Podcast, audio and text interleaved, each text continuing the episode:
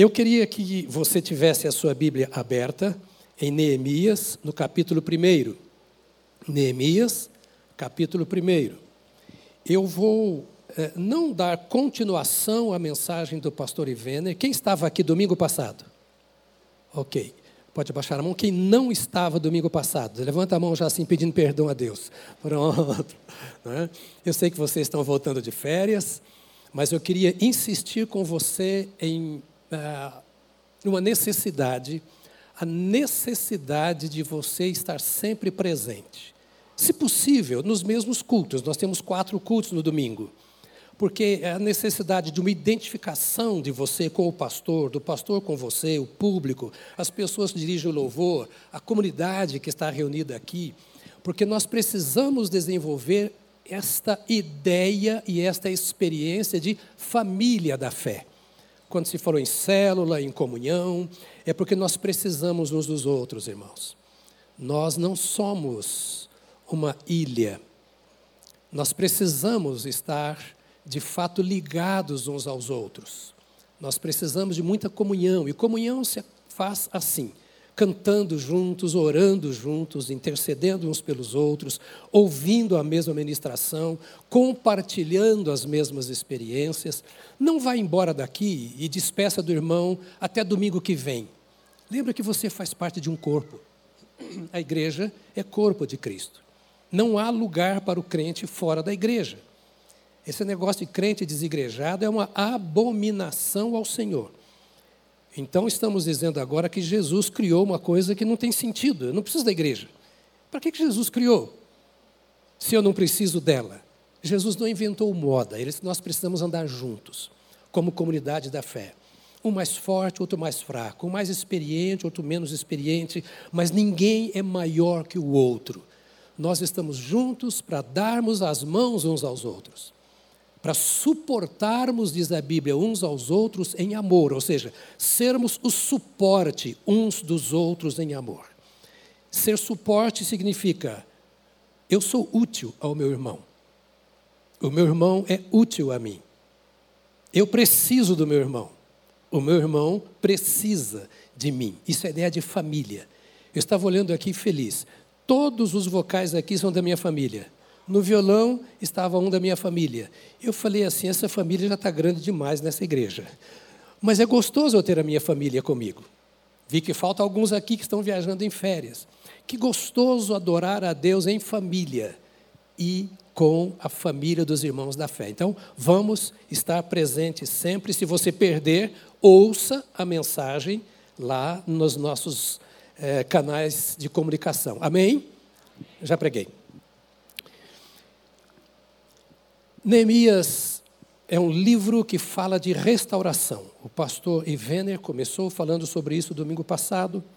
Usando o lugar dele aqui, eu vou dar continuidade e não sei o que ele fará domingo que vem. Mas eu quero ficar no mesmo capítulo que ele usou domingo passado, o capítulo 1. Por causa da rebelião, tanto do reino do sul quanto do reino do norte de Israel, o Senhor os enviou para a escravidão.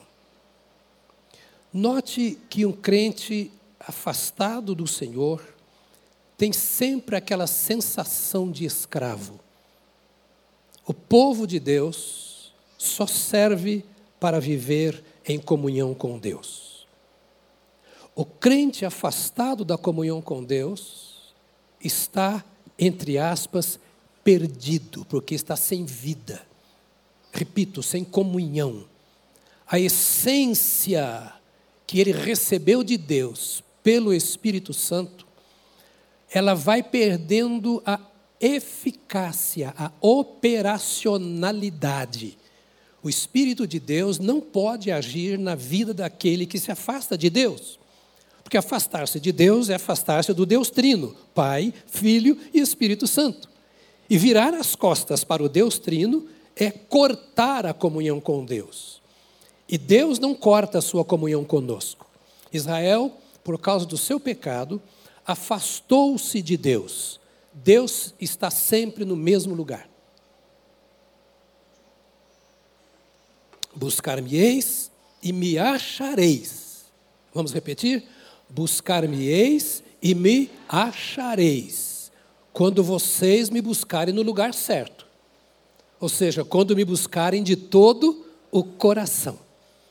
Aí você vai me achar. Mas não é o fato de você ser de Israel, não é o fato de você ser da igreja, que naturalmente você vai ter comunhão com Deus. Comunhão com Deus é algo que é plantado quando nós nascemos nele e é cultivado pelo nosso relacionamento com ele. É exatamente como no casamento. Quanto mais junto, mais cresce, mais se aproveita da essência da vida um do outro. Israel se afastou do Senhor. E por ter se afastado do Senhor, o Senhor disse: Olha, vocês vão ser levados escravos. Irmãos, note, eu estou tirando lições do texto bíblico aqui, que são lições eternas. Afastar-se do Senhor, entrar no período de escassez, cujo preço nós não conseguimos calcular. Afastar-se do Senhor não é apenas entrar em trevas, entrar em miséria miséria e desprezo. É o que está no capítulo 1 de Neemias, que você vai ver depois. Não porque Deus te desprezou, mas porque você desprezou o Senhor. E Deus é um ser honrado. A Bíblia diz que ele é santo, santo e santo. Ou seja, ele é santíssimo. E todo o céu, anjos, arcanjos, querubins, serafins e se há outras quaisquer hostes celestiais se curvam diante dele na visão bíblica no Velho e no Novo Testamento, dizendo: Santo, Santo, Santo é o Senhor dos exércitos. Então, observe que afastar-se do Senhor é um crime contra si mesmo, é um suicídio. Uma parte de Israel foi levada pela Síria e outra parte de Israel foi levada pela Babilônia como escravos. Esta parte dos escravos da Babilônia foi preservada. Os da Síria sumiram, foram dispersos. Neemias foi levado com cerca de 17 anos, como escravo,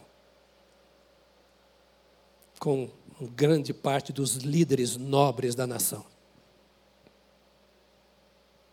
Aqui já havia passado pelo menos 20 anos, significa que ele estava com mais ou menos 37 anos. E Neemias permanecia no país da escravidão.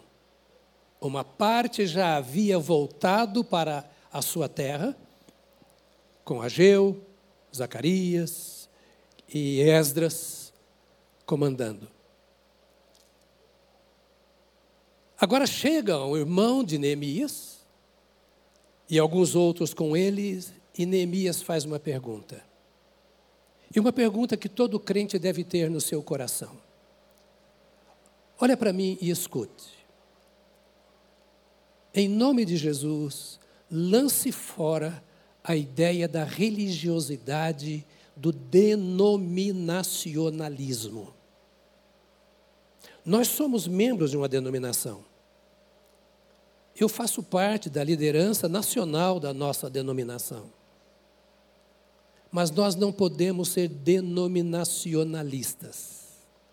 O povo de Deus, aqui tem o nome de Batista, ali tem o nome de presbiteriano, acolá tem o nome de Assembleia de Deus. O povo de Deus não é essa placa que nós encontramos Igreja Batista do Povo. O povo de Deus são pessoas de todos os povos, tribos, nações e línguas que se rendem aos pés de Jesus Cristo na cruz do Calvário, que é o nosso Salvador. Nós precisamos perder esta ideia tribal mística, diabólica, de que a minha igreja é boa e a outra não presta. Nós precisamos ter a ideia de corpo. Era isto que Neemias estava buscando. Onde está o povo de Deus? Os que estão aqui na Babilônia estão bem? Os que estão lá e voltaram para a terra estão bem? O meu coração de crente precisa estar voltado para onde o coração de Deus está voltado. E o coração e os olhos de Deus estão voltados, diz a Bíblia, para o seu povo, os que são chamados, remidos pelo sangue de Jesus Cristo. Neemias tinha esta visão de Deus. E ele então faz a pergunta: como está o povo de Deus? Faça essa pergunta comigo em voz alta. Como está o povo de Deus? Permita-me, não seja sectário. Não carregue bandeira do sectarismo. Nós precisamos de uma igreja que tem placa. Nós precisamos pagar os nossos impostos para o governo, nós precisamos ter um endereço, nós precisamos ter a conta bancária, nós precisamos ajudar uns aos outros, mas nós precisamos entender, eu quero, se eu não falar mais nada nesta manhã, eu quero deixar isso, precisamos ter a visão que Deus tem a respeito do seu povo. Essa era a visão de Neemias. Como está o povo de Israel? Os daqui eu vejo, os de lá eu não vejo. Como está o povo? Então ele recebe uma notícia muito ruim. A notícia é que o povo estava em situação de miséria e desprezo. Talvez você não saiba o que é um povo em situação de miséria e desprezo. Quando fui liderar o campo da Amazônia, eu morava em Belém, mas nós trabalhávamos do Piauí a Rondônia. Então era Rondônia, Acre, Amazonas, Roraima, Pará, Amapá, Maranhão e Piauí. Uma das coisas que temos amazonenses aqui, eu já recebi agora há pouco de um pastor da Assembleia de Deus, a esposa, que são de Manaus, estavam visitando o culto aqui da manhã, já me trouxeram um cupuaçu maravilhoso, não é? E a pessoa primeira que me recebeu quando eu cheguei na igreja aqui foi um amazonense, né, que estava aqui também. No tempo que eu cheguei no Amazonas, eu fui visitar e trabalhar entre leprosos no interior do Amazonas. Estamos falando de 1981. Você não sabe o que é miséria. Você não sabe o que é desprezo. Hoje não é mais assim. Mas um lugar onde não ia ninguém. Só iam os leprosos. E eles ficaram admirados quando eu cheguei lá com 27 anos de idade, casado, com filhos. Mas você está aqui conosco, você não tem medo. Miséria e desprezo. Talvez você não tenha ideia do que é miséria. Você vai na favela, você pensa que é miséria. Você não conhece a miséria. Este povo havia sido assolado, destruído por Nabucodonosor e depois outra vez pisados. Eles não apenas não tinham mais terra, eles não eram ninguém. Você já se sentiu desprezado? As pessoas virarem as costas para você, não te darem o mínimo valor, não se importam com você. Talvez o marido tenha ido embora, a esposa tenha ido embora, quem sabe os filhos viraram as costas. Talvez você não conheça seu pai ou sua mãe. Isso não é nada. Eles estavam em profunda miséria e desprezo. Agora, para que nós queremos informações a respeito das pessoas? Por que eu quero saber sobre o Brasil? Por que eu quero saber sobre a nossa economia? Por que eu quero saber sobre a situação das nossas universidades, dos nossos sindicatos? Por que eu quero saber estas coisas? Porque eu sou crente. Diga para você, eu sou crente. Ah, pastor, eu sou crente. Não, eu sou evangélico. Não, é crente, você é crente. A Bíblia diz: seja crente, não incrédulo. Crente não é o religioso, crente é aquele que crê em Deus, crente é aquele que serve a Deus. Deixa de bobagem. A turma fica falando um punhado de coisa aí, você é crente, diga, eu sou crente. Pronto. Não, não sou não, eu sou cristão. Se você não é crente, não é cristão. E se é cristão, é crente. Então, em síntese, seja crente, não incrédulo. Por que essa fala? Porque agora olhavam para eles e diziam assim: o que esses crentes estão vivendo? O crente tem real interesse pelas pessoas. Quando Neemias pergunta como estão os nossos irmãos, a nossa família da fé, os nossos compatriotas, A preocupação de Neemias não era com a política. Ele não estava preocupado com o sistema de governo. Ele estava se lembrando que Deus é um Deus de promessas, como nós cantamos. E que Deus tinha promessas que não estavam sendo vividas pelos seus filhos. E eu concordo com todos aqueles que pregam dizendo que todas as promessas de Deus são para mim. Todas as promessas de Deus são para você.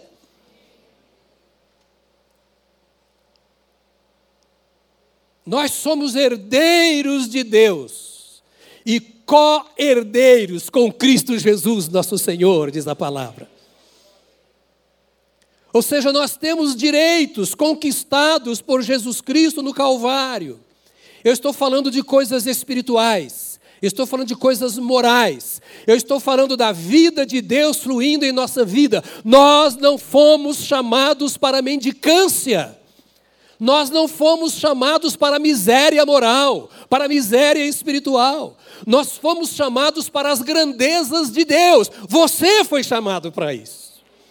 E Neemias, onde estava, ele dizia: Aqui eu tenho vinho. Ele era o responsável por, em todas as refeições, escolher o vinho e provar o vinho na presença do rei, para que o, o pai do rei Ataxerxes morreu envenenado.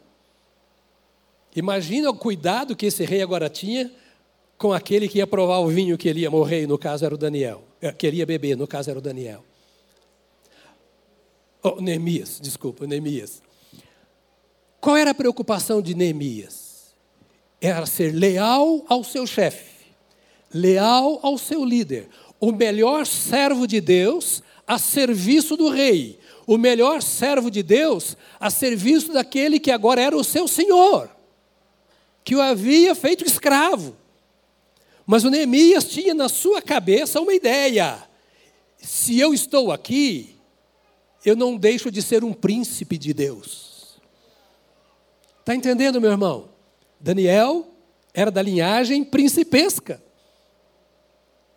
Você é um príncipe de Deus porque você foi restaurado no poder do nosso Deus através de Jesus Cristo, o Rei dos Reis e Senhor dos Senhores.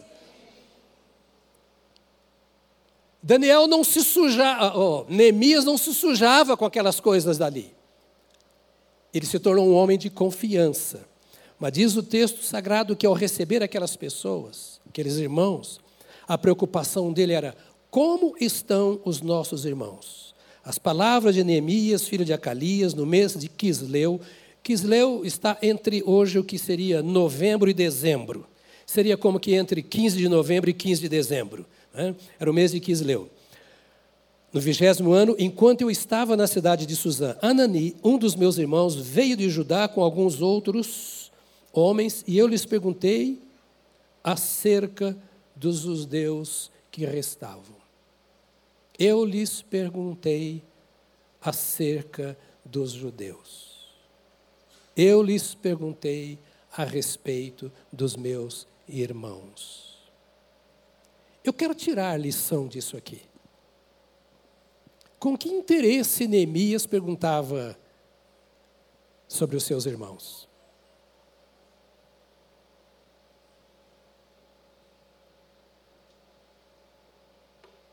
É com o mesmo interesse que eu pergunto sobre os meus irmãos. Eu dou aos meus irmãos o significado que Neemias estava dando aos seus irmãos. Os meus irmãos valem alguma coisa para mim ao ponto de me fazer chorar por eles na presença de Deus?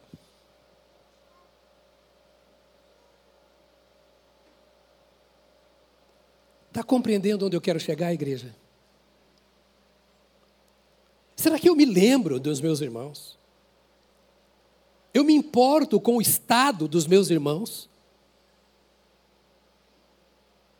A vida está perdendo significado, amados.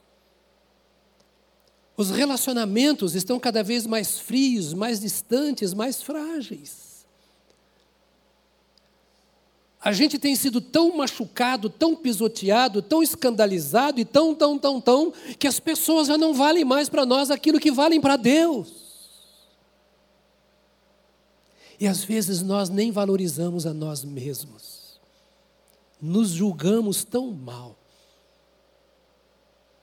Às vezes não nos suportamos. Eu estou falando de conversas de gabinete. Eu conheço gente. Trabalho com gente há 50 anos. Com gente crente. Que não se suporta, que não se aguenta, que não aguenta o lar. Mas é crente. Está perdendo uma das coisas mais lindas da vida.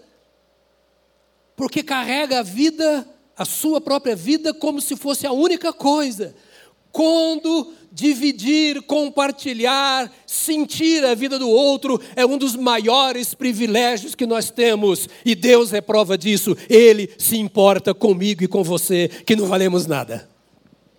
Nós, pecadores, nós que viramos as costas para o Senhor, e Ele se importa conosco.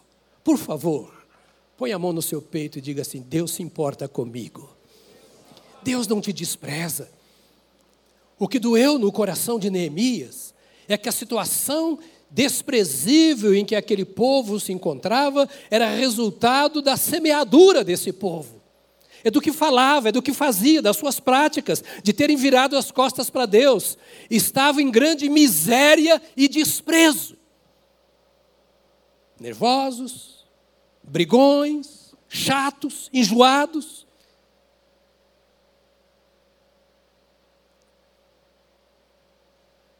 A situação física, no caso, era consequência da situação espiritual. Agora, Neemias estava assim: tem que ter um jeito para a minha família, tem que ter um jeito para os meus vizinhos, tem que ter um jeito para a minha nação, porque Deus não os criou para viver em miséria e desprezo. Deus os criou para desfrutar as grandezas do Senhor na face da terra. Há promessas de Deus para a sua família. Há promessas de Deus para a sua casa. Há promessas de Deus para você. E você precisa ser esperto, inteligente e dizer: Eu vou me interessar por todas as promessas. E eu começo me interessando pelos meus familiares que não experimentam a graça de Deus, que estão em grande miséria e desprezo. Deixe-me aqui uma parte, porque isso aqui é um texto que não tem fim. Mas deixe chamar a atenção para uma coisa. A esta altura, quando Neemias fez esta pergunta e recebeu esta resposta, Esdras, Ageu, Zacarias já haviam chegado com a primeira leva que voltou para a terra e o templo já estava construído. O primeiro templo havia sido derrubado, o segundo templo havia sido construído. O povo já tinha lugar de adoração. Os sacerdotes estavam trabalhando. O culto acontecia. A palavra de Deus estava sendo lida. Os mandamentos haviam sido restaurados.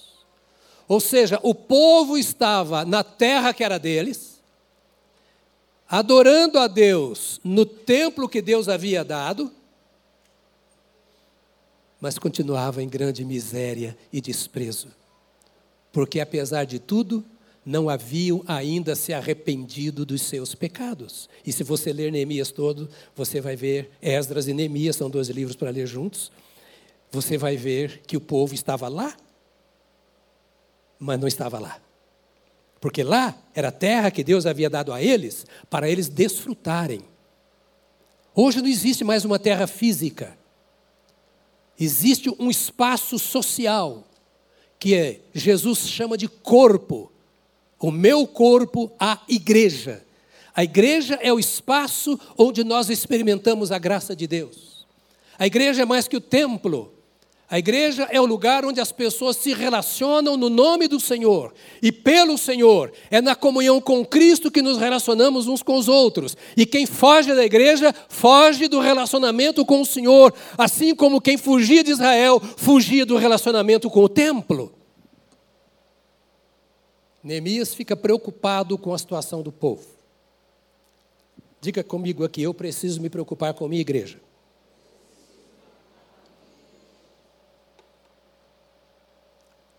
ele teve real interesse pelo seu povo. A segunda coisa que eu quero tirar aqui. se eu quero que haja restauração na minha igreja, na minha família, onde quer que seja, eu preciso me identificar com as pessoas. Me identificar com as pessoas. O que eu estou falando para você é muito na contramão da nossa cultura. Nós hoje não queremos saber do outro. Estou falando em tese, claro, no geral. O quanto a situação do meu irmão me interessa. O quanto ela me incomoda no sentido positivo, no bom sentido. Estamos falando de igreja. Estamos falando de Israel de Deus, povo de Deus. O quanto de fato eu me coloco diante de Deus pelo meu irmão, por conta da situação em que ele está. Ah, ele está frio, pois é, já foi até um líder de célula, mas hoje, o que significa isso? Por favor, desculpe a indiscrição, mas dê uma olhada para a pessoa que está ao seu lado. Pode olhar, pode olhar, isso, sem problema. Pode olhar. É meu irmão, é minha irmã. Eu não consigo estar perto de todos, mas sempre alguém consegue estar perto de alguém. Olha que coisa linda a visão de Neemias. Ele diz assim: esse povo não pode continuar desse jeito. Eu vou me colocar na brecha por esse povo. Estão na terra que Deus prometeu, no lugar que Deus prometeu, o templo está construído, mas eles estão expostos ao perigo. As muralhas estão derribadas, as portas estão queimadas a fogo. Ou seja, o inimigo entra e sai a hora que quiser no terreno dos meus irmãos. Percebe a visão espiritual? Como é que pode ter o templo e não ter construído o muro ainda até hoje? Estava na cabeça de Neemias. Nós precisamos proteger o povo de Deus, era a visão de Neemias. Nós precisamos nos importar uns com os outros. E aí Neemias eleva a sua preocupação a Deus. Neemias não era um fofoqueiro. Ah, porque o fulano fez isso. Lembra que ele falou? Pois é, está vendo? Está assim porque. Ele, ele não tinha que dar resposta a nada. Ele tinha que lutar pelos irmãos. Ele tinha que guerrear pelos irmãos. Ele tinha que chamar a atenção dos irmãos, dizendo assim: gente, nós não fomos chamados para isso. Nós não fomos chamados para divisão em família. Nós não fomos chamados para contenda. Nós não fomos chamados para dar prejuízo uns aos outros. Nós não fomos eh, eh, chamados para viver essas trevas que os nossos vizinhos estão vivendo. Nós não fomos chamados para sermos assaltados, para não termos segurança. Nós fomos chamados para viver em glória com Cristo Jesus Jesus, o nosso Senhor. A Bíblia diz que a vida que o Senhor nos dá é vida em abundância. Isso ele não está falando de dinheiro, não. Ele está falando de vida.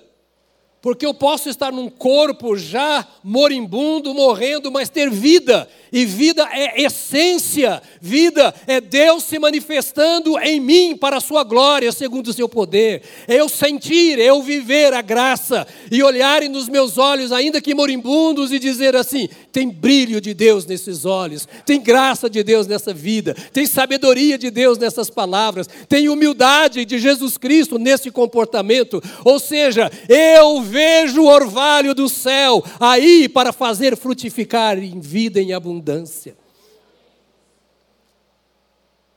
Neemias estava preocupado com isso. E ele estava dizendo assim: que condição triste. Eu perguntei acerca dos judeus que restaram, os sobreviventes. Irmãos, essa palavra sobrevivente daria o sermão, porque muitos de nós hoje somos sobreviventes da igreja. Sim ou não? Uma perguntinha bem capciosa, maldosa, malvada, mas eu vou fazer. Quantos de vocês já tiveram vontade de desistir da igreja?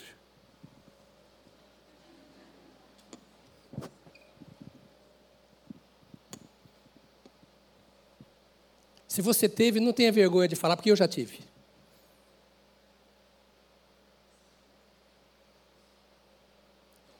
Único que eu tenho certeza que nunca teve vontade de desistir da igreja foi o Salvador, Jesus Cristo, que se deu pela igreja. Não vamos pensar que nós somos anjos. E perguntei acerca dos judeus que restaram sobreviventes do cativeiro e também sobre Jerusalém. Eles responderam: os que sobreviveram ao cativeiro e estão na província passam por grande sofrimento e humilhação. O muro de Jerusalém foi derrubado e as suas portas foram destruídas pelo fogo. O que você faz quando você recebe a notícia ruim?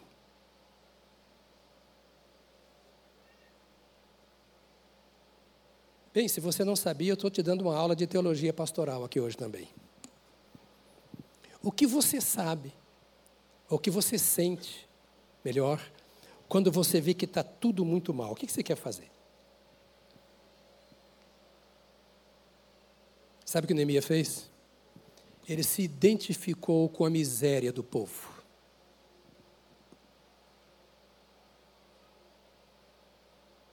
ele se identificou com a miséria do povo. Por favor, diga comigo assim: identificar-se com a miséria do povo. Amados do Senhor, olhemos para o nosso Brasil, para a nossa cidade de São Paulo,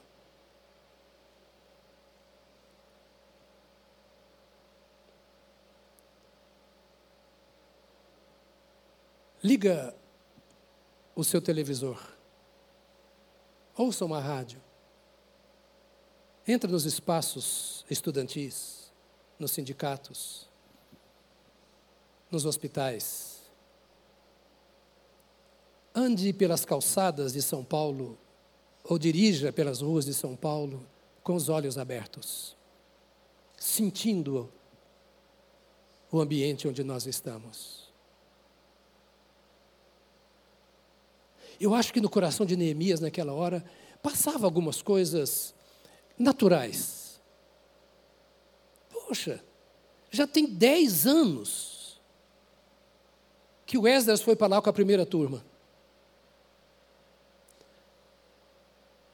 Construir o templo. E continuam dez anos estavam aqui chorando porque eram escravos. Voltaram para sua terra com toda a liberdade e continuam em miséria. Não parece um quadro da vida muitas vezes? Às vezes o, sujeito era beberrão, drogado, boca suja, não vou falar mais nada, que você já, já, já um punhado de coisa na sua cabeça aí que eu sei. Aí vem para Jesus. Vem para a terra onde está o templo do Senhor. Um ano, dois anos, três anos, cinco anos, dez anos.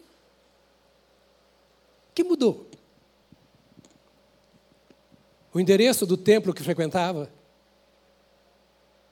O que mudou na minha vida nos últimos dez anos? Quais as transformações que o mundo pode ver? Ou vão dizer também, ele continua o mesmo, em miséria e desprezo. Boca suja, palavrão para todo lado, dando cano em todo mundo, mentindo para todo mundo, assistindo os mesmos filmes, falando as mesmas coisas, não cumprindo os seus deveres, culpando todo mundo. Nós fomos chamados, segundo diz a Bíblia, e transformados em sal da terra e luz do mundo. Sal da terra e luz do mundo.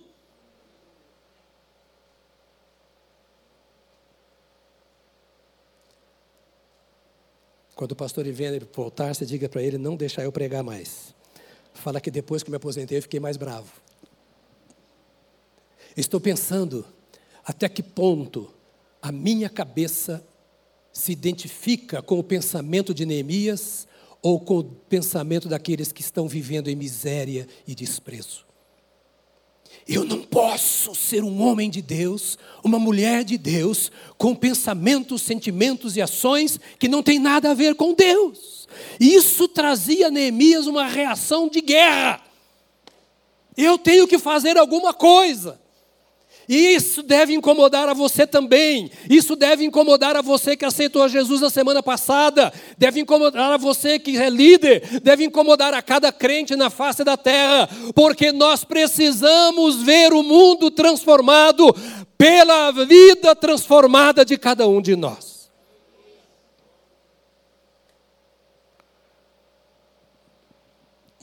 Aí ele se identifica com essas pessoas.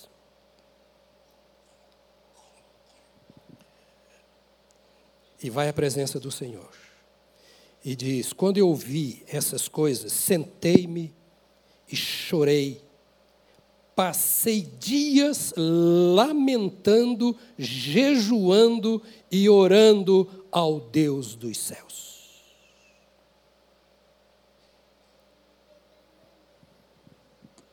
Se eu quero ver Deus transformando pessoas, eu preciso me interessar por elas e me identificar com elas.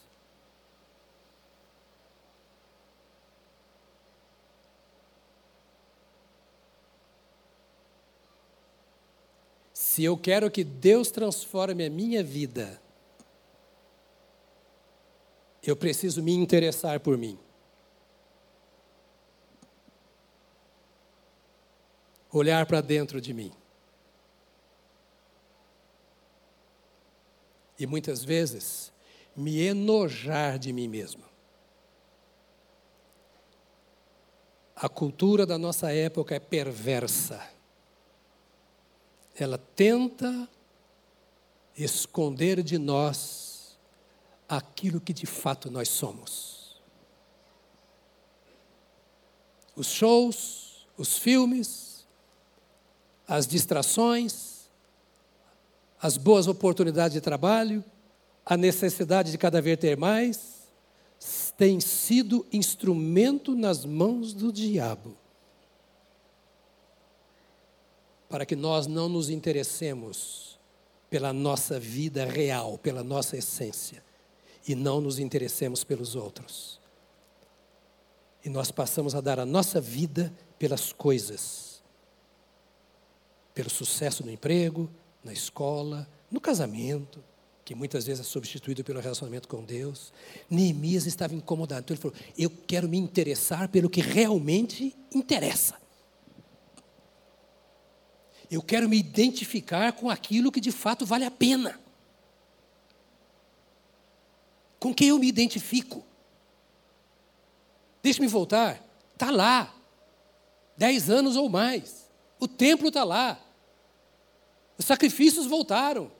O culto está caminhando. Os sacerdotes estão pela rua. As estruturas institucionais estão funcionando. Mas eu continuo como se fosse um escravo lá na Babilônia. Me alimentando das músicas da Babilônia, das bebidas da Babilônia, dos vícios da Babilônia, da conversa da Babilônia, dos interesses da Babilônia, da imundícia da Babilônia. Aquilo trazia certamente uma ira santa ao coração. Não pode continuar assim. Nós não fomos chamados para viver isso. E com essa, esse interesse, essa tomar o lugar do outro, ou seja, se identificar com o outro, ele vai então para uma terceira postura.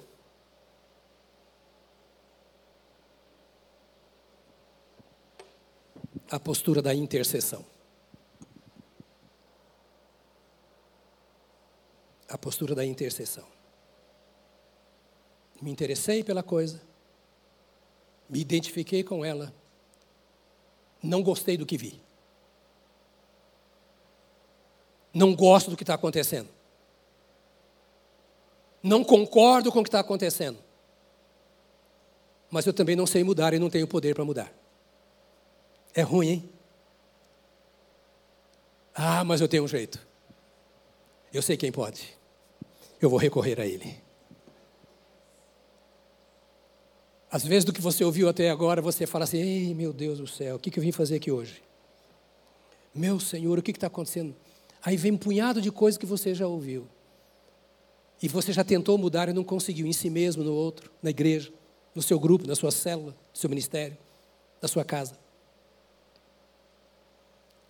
Aí Neemias se sentiu impotente. E quando você se sente fraco, incapaz, o que você faz? Abandona a causa? Deixa como está para ver como é que fica? Manda o outro resolver porque o problema não é seu? Desiste, joga a toalha? Divorcia? Vai embora? Quando ele viu que ele não tinha resposta e que a coisa era grave e precisava ser resolvida, a Bíblia diz que ele então passou a interceder. Diga comigo, interceder. A igreja está para ver o que pode acontecer quando um crente intercede. Você ainda não viu o que pode acontecer na sua casa, da parte de Deus, se você não é o intercessor pela sua família. Se você espera que a cela ore pela sua família, que os outros orem. Se você se limita a convidar para ir para esse culto, para aquele, aquele outro. Nemesis, não tem jeito. Esse povo não presta. O coração desse povo é duro. E outra coisa, o diabo está com toda a carga contra o povo. Eu sei que já construíram o templo, mas a glória de Deus ainda não se manifestou. O diabo não deixou as coisas acontecerem. Poder espiritual não existe, libertação não existe, os vícios não foram embora. O povo continua com o mesmo comportamento, nada mudou. Sabe o que vai mudar? Eu vou pôr o meu joelho no chão e a minha boca no pó, e eu vou interceder, e o Deus dos céus me ouvirá. O Deus dos céus me ouvirá. Não adianta falar contra a mulher, contra o marido, contra os filhos, só vai aumentar a guerra, o ódio, a intriga.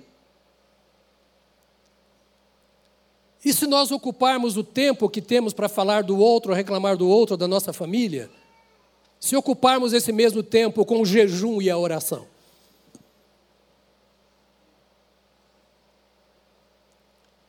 Se substituirmos o nosso choro de frustração pelo choro de intercessão.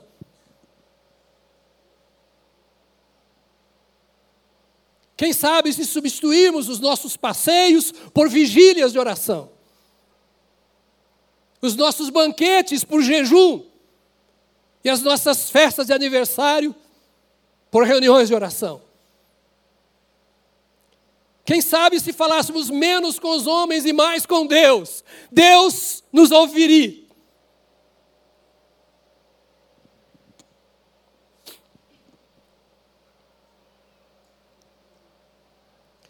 Ele orava e jejuava, em primeiro lugar, para se santificar. Não é para resolver problema, é para resolver o meu problema. O meu problema é que eu não sou santo o suficiente para resolver problema.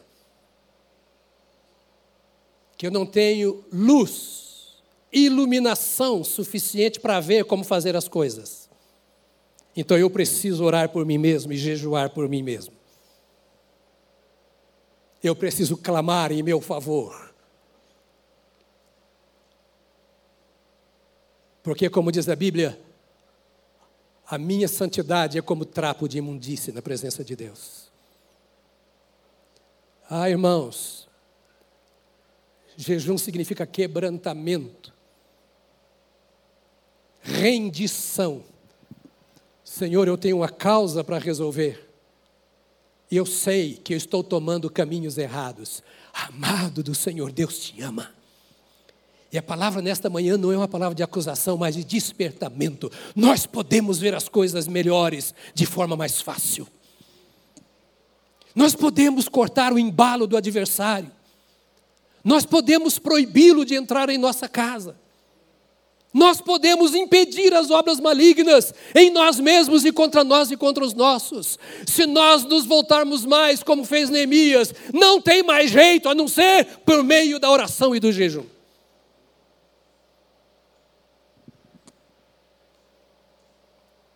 É com oração e com jejum que eu me santifico. É pela oração e pelo jejum que eu me identifico com Deus na sua santidade. É parando o tempo com Deus que eu posso ouvir a Deus. Mas se eu falo com Deus correndo, que tempo eu tenho para ouvi-lo? Se o meu trabalho, o meu salário, o meu emprego, os meus interesses são mais importantes do que o meu relacionamento com Deus, por que eu fico bravo com Deus quando eu não tenho o que eu quero ter? Eu não experimento o que eu quero experimentar. Eu não passo tempo com Ele. Eu vou experimentar as coisas na proporção e na profundidade do tempo e da qualidade do tempo que eu dou a elas. Você pode trabalhar em comunhão com Deus, você não pode parar de trabalhar. E se o trabalho que você realiza impede você de, enquanto trabalha, ter comunhão com Deus, você é inimigo de Deus. Porque Deus não te deu um trabalho para te separar dele. É melhor que ele te tire desse trabalho. É meio complicado ser crente, não é? Ocorre que eu estou trazendo para você lembranças da palavra de Deus que não tem nada a ver comigo, tem a ver com Deus, com o meu Pai, com o nosso Pai celestial. Jejuar para discernir a vontade de Deus e a direção de Deus para a sua vida. Eu gosto de conselhos. E eu reconheço que uma característica que Deus me deu no ministério é de conselheiro. Eu tenho aconselhado pastores mais velhos e mais novos do que eu, por telefone, pessoalmente, em congressos.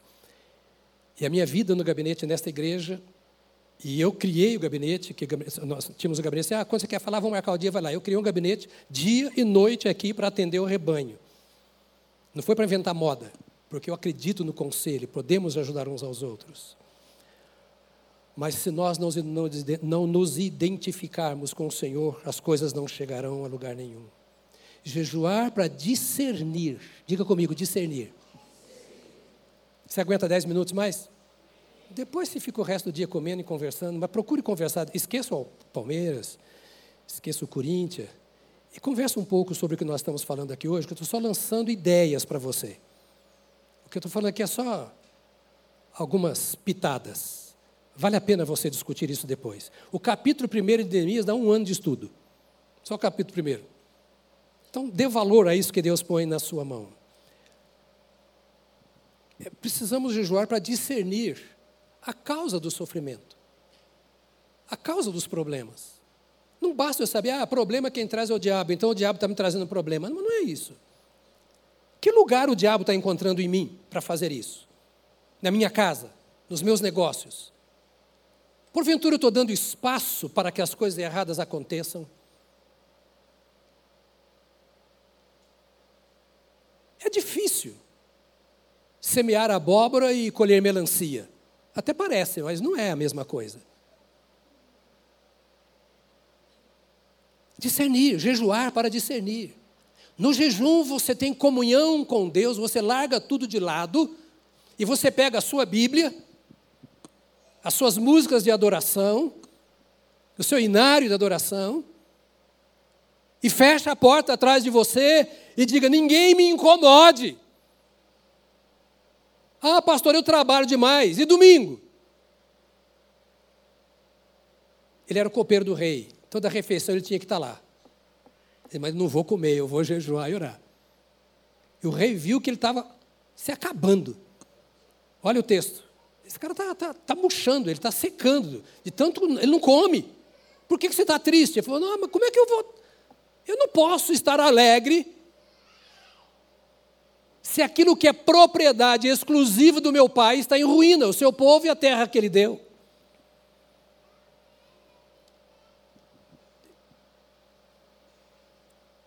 Jejuar reconhecendo o poder de Deus, poder da intercessão. Deixa aqui, olha, olha o texto, a oração dele. Então eu disse, verso 5 do capítulo 1. Então eu disse: Senhor. E há várias expressões Senhor na Bíblia. E aqui eu fui ao original para ver qual expressão. Está Jeová no original. Esse é, vamos chamar, o nome santo de Deus. Jeová é o nome impronunciável para um judeu. Eles trocavam a pena da caneta para escrever este nome, Jeová, que é um dos nomes de Deus. Ou seja, Neemias entra aqui assim, não estou falando com qualquer um, não. Eu estou me humilhando diante do Deus dos deuses, do Senhor dos senhores, do nome mais alto que existe. O nome do meu Deus.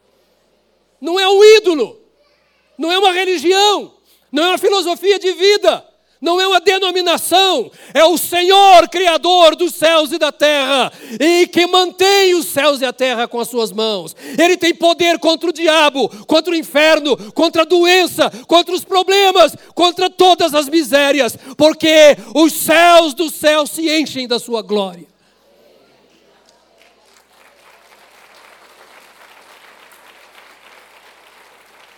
Ele sabia com quem estava falando. Nosso problema é que nós falamos com Deusinho qualquer. Nós temos pressa. Para trabalhar, para estudar, para comer, para visitar, temos pressa. Esse homem, onde ele estava, o que estava fazendo, ele não via ninguém na sua frente a não ser Jeová.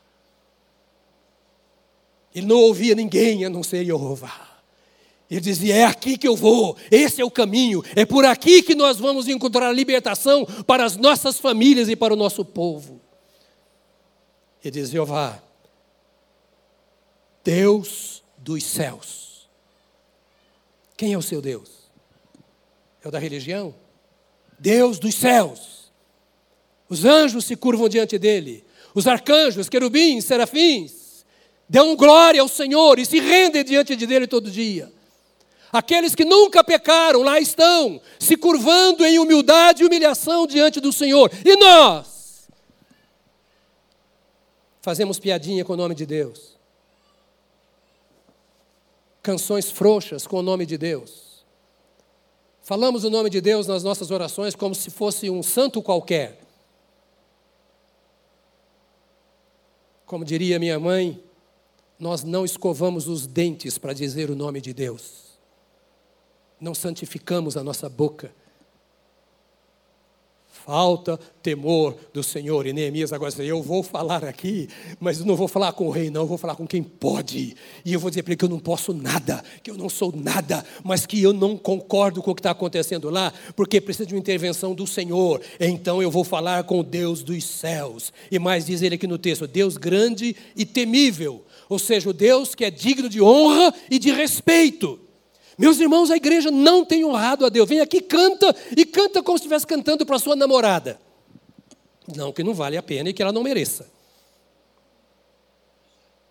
Abre a Bíblia como se estivesse lendo um dicionário, que não entende nada e fica pesquisando. Olha para Deus como se Deus fosse obrigado a tudo. E temos ouvido grandes pregadores, entre aspas, fazendo de Deus o seu servo, que é obrigado a dar a você o que você quer na hora que você quer e do jeito que você quer. Isso não é Deus, isso é um ídolo. Deus é aquele diante de quem eu me curvo, como esse homem se curvou. Eu me humilho e digo: Eu sou pó, não valho nada. Mas tu fizeste do pó alguém a tua imagem e semelhança, e eu não quero viver sem que o Senhor seja o meu Deus. Se não é assim, não é fé, é religiosidade. Então, frustração pura. Fiel à aliança, ou seja, o Deus confiável. E misericordioso, ele diz no texto. Todas as palavras que dirige ao Senhor. Eu só cheguei aqui, Senhor, por causa da tua misericórdia e não dos meus méritos. É o que ele está dizendo. Eu vou orar, Senhor. Eu sei que eu, eu não sou digno de falar com o Senhor. Meus irmãos, vou fechar a Bíblia. Porque eu estou brabo. Eu vou encerrar aqui. Não vou encerrar a mensagem, mas vou encerrar minha fala. Eu quero encerrar lembrando uma coisa. Pelo amor de Deus, em nome de Jesus.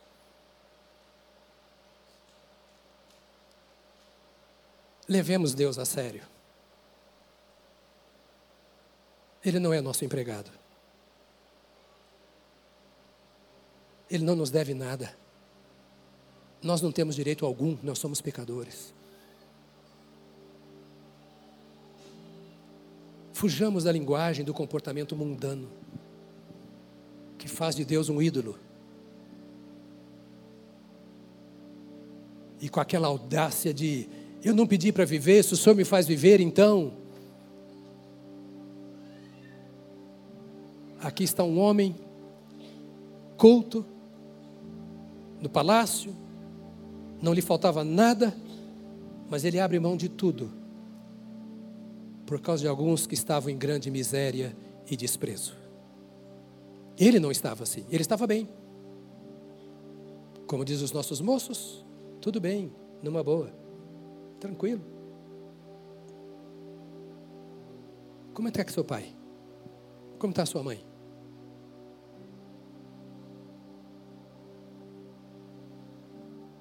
Onde estão seus filhos? Você briga por eles? nas regiões celestiais? Ou você despeja seus filhos aqui no Kids? Termina o culto, vai lá e busca e até domingo que vem de novo. Para que festas você está levando seus filhos? Adianta construir um templo e ter as muralhas derribadas? O templo estava lá. Na cabeça de Neemias, certamente era assim: se eu tivesse levado esse povo, eu primeiro teria construído as muralhas, depois o templo.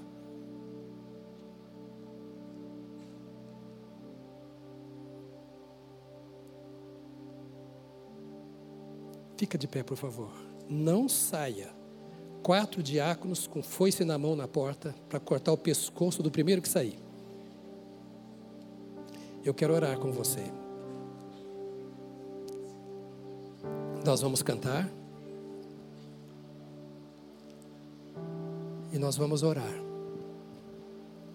Contrário, nós vamos orar e depois nós vamos cantar e então nós vamos sair, tá certo? Ouça esta mensagem sem fim. Eu queria pedir o seu coração nesta manhã. Eu queria que você permitisse, em nome de Jesus, que essas palavras que entraram na sua mente pelos seus ouvidos encontrasse espaço no seu coração para que você as considere. Deus te chamou para coisas maiores. Você precisa ser insatisfeito. Talvez lutar pela sua situação espiritual mais do que você luta pela sua situação financeira.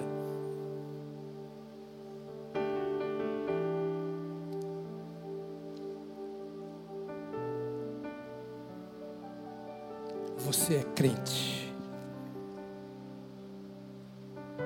Você tem os direitos que o inimigo procura roubar. Você não precisa viver aflições que muitos têm vivido. Deus te tirou do caminho da aflição e do desprezo. Mas só você pode fazer isso por você mesmo.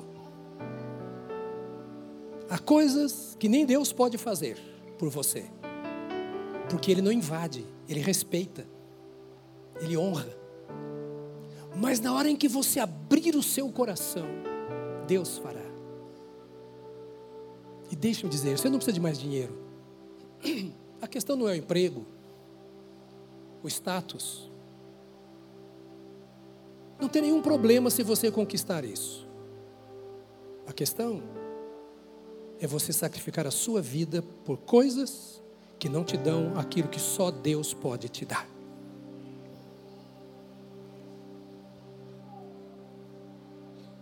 Vida e vida em abundância. Dinheiro não dá isso. Status não dá isso. Família não dá isso. Vida e vida em abundância. Então, vamos parar de brincar de igreja. Vamos parar de brincar de crente. E vamos olhar para o Senhor como Ele olha para nós. Está escrito assim: Vinde a mim, todos vós que estáis cansados e oprimidos, e eu vos aliviarei. Era o que Neemias estava buscando para o seu povo: alívio, descanso, paz. Que você pode ter, inclusive, em meio à guerra. Que o mundo é uma guerra. Mas não deixe a guerra entrar aqui. Abra o coração para o seu Senhor. Você é dele.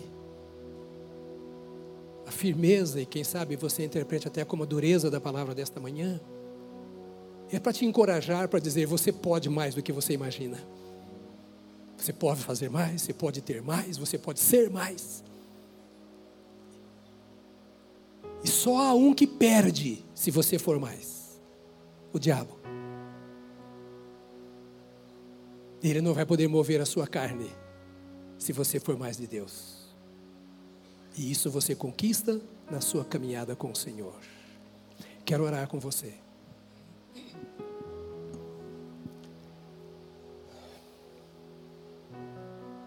Feche seus olhos, por favor. Coloque-se diante de Deus. É você e Ele. Deus conhece você. Ouça, você foi criado à imagem e semelhança de Deus. Ou seja, para viver do modo de Deus, para parecer com Deus, no seu trabalho, no seu casamento, no dia a dia a vida de Deus fluir em você. Hoje vimos algumas maneiras de fazer essa vida fluir. Agora eu pergunto: você conhece a Deus? Você já entregou a sua vida a Deus, dizendo: Tu és o meu Pai e eu quero viver debaixo da tua autoridade? Talvez você tenha que dizer: Senhor, eu estou sendo o meu próprio Deus. Eu estou sendo o Senhor da minha vida. Eu vou para onde eu quero, faço o que eu quero, tudo como eu quero. Mas hoje eu quero me render diante de Ti, porque sem Ti eu não sou nada, eu não posso nada, eu não sei nada. Quem sabe você vai dizer, Senhor, eu nunca entreguei a minha vida ao Senhor. Eu sempre te peço proteção, te peço ajuda, te peço milagre. E a única coisa que tu pedes a mim, eu nunca te dei, a minha vida. Eu quero que o Senhor me sirva, mas eu não estou te servindo. Quero que o Senhor faça por mim, mas não faço nada pelo Senhor. Mas hoje eu me arrependo. Eu não quero estragar a minha vida, eu não quero perder a minha vida. Eu quero entregar a minha vida ao Senhor. Senhor, eis-me aqui, perdoa-me e dá-me convicção da minha salvação. Eu quero entregar a minha vida ao Senhor como meu Salvador. Se você nunca entregou a sua vida ao Senhor, nunca fez um pacto com Ele, você precisa fazer. É como num casamento. Não adianta namorar, ficar noivo e não casar. O alvo é casar. Não adianta ficar de igreja em igreja, de religião em religião e não se alinhar com o coração de Deus. Entrega a sua vida ao Senhor hoje. Alguém que nunca, aqui entre nós, nunca entregou a sua vida a Jesus, nunca o convidou para entrar em seu coração. E hoje quer dizer, Senhor, eu quero que tu perdoes os meus pecados e que tu me salves, que tu entres e transformes a minha vida. Eu te recebo hoje, ou eu me reconcilio com o Senhor porque me afastei como Senhor, como Salvador da minha vida. Alguém que quer fazer essa oração de entrega ao Senhor? Onde está? Levante a sua mão. Nós vamos orar por você. Há pessoas nesta manhã, entre nós, lá na galeria, estão dizendo: Olha, Senhor, eu quero te receber como meu Salvador, como meu Senhor, como perdoador dos meus pecados. Eu preciso que, se você quer que nós oremos a seu favor nesse sentido, que você levante bem alto a mão, senão eu não consigo ver daqui, porque tem muitas pessoas em pé. Né? Alguém, alguma pessoa, uma mão levantada aqui, Deus te abençoe, querida. Vou já orar já por você. Há mais alguma pessoa que está dizendo: Eu não quero andar só, eu tenho me sentido só, sem Deus. Eu sei que Deus está comigo, mas eu não tenho comunhão com Ele e eu quero ter me entregar para ter esta comunhão com Ele. Quero dar a última oportunidade nesta manhã, se há mais alguém que quer fazer a entrega da sua vida a Jesus. Levante a mão bem alto, ou reconciliar-se com Ele, porque nós vamos orar juntos. Ok. Eu vou pedir a você que levantou a mão, vem aqui, filha. Quero orar com você.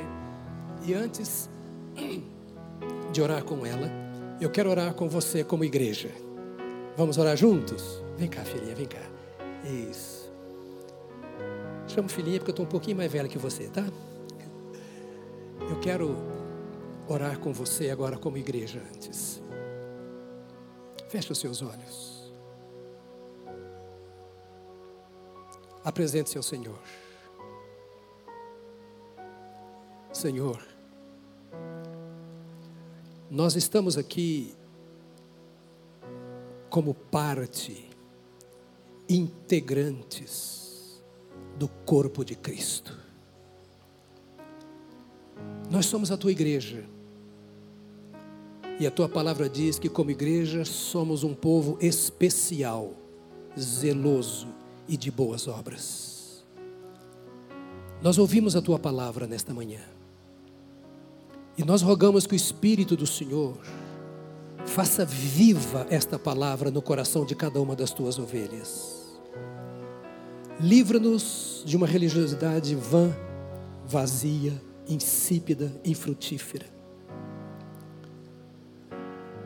Guarda, Senhor, o coração da tua igreja, para que nada ocupe o teu lugar no coração do teu povo. Para que a nossa maior sede, nossa maior ansiedade, seja viver aquilo que a tua palavra propõe. Ensina-nos a descobrir, ó Deus, aquilo que tens de melhor para a nossa vida. E a melhor maneira que tens, ó Deus, para nos usar em teu nome. Teus filhos e tuas filhas sairão daqui nesta manhã para uma semana de trabalho, de atividades lá fora. Muralhas caídas, inimigos em vários lugares no campo. Guarda o teu povo, guarda o teu rebanho, desperta o espírito da tua igreja, para que todas as tuas ovelhas aqui presentes tenham sucesso, tenham vitória no mundo espiritual. Guarde a mente, guarde o coração, as atitudes, Desperta o teu espírito no interior dos teus servos. Mova o coração dos teus filhos ao jejum e à oração. Dê visão espiritual aos teus amados, para que diante deles fique claro aquilo que é mundano e aquilo que é do Senhor. Dê sabedoria nas decisões a serem tomadas, nas palavras a serem ditas Ó oh Deus, em nome de Jesus, guarda o rebanho que é teu para o louvor da tua glória. Tomo esta tua filhinha pela minha mão agora e eu a coloco diante de ti. Segure-a com tuas mãos fortes. Que todo o seu ser seja guardado em Cristo Jesus. Sua mente, seu corpo, sua alma, seu espírito sejam renovados no Senhor que a tua voz, ó Deus eterno, seja clara aos ouvidos desta jovem e que ela seja herança tua na terra e que ela faça diferença onde estiver. Enche-a do teu Espírito Santo, para o teu louvor e para o bem da tua filha. Conduz-nos nesta semana na tua presença e usa-nos como instrumento em tuas mãos, em nome de Jesus Cristo. Amém, amém, amém, amém. Não saia. Vamos cantar juntos? Vamos? Vamos ou não vamos? Igual crente? Vamos cantar e depois nós encerramos.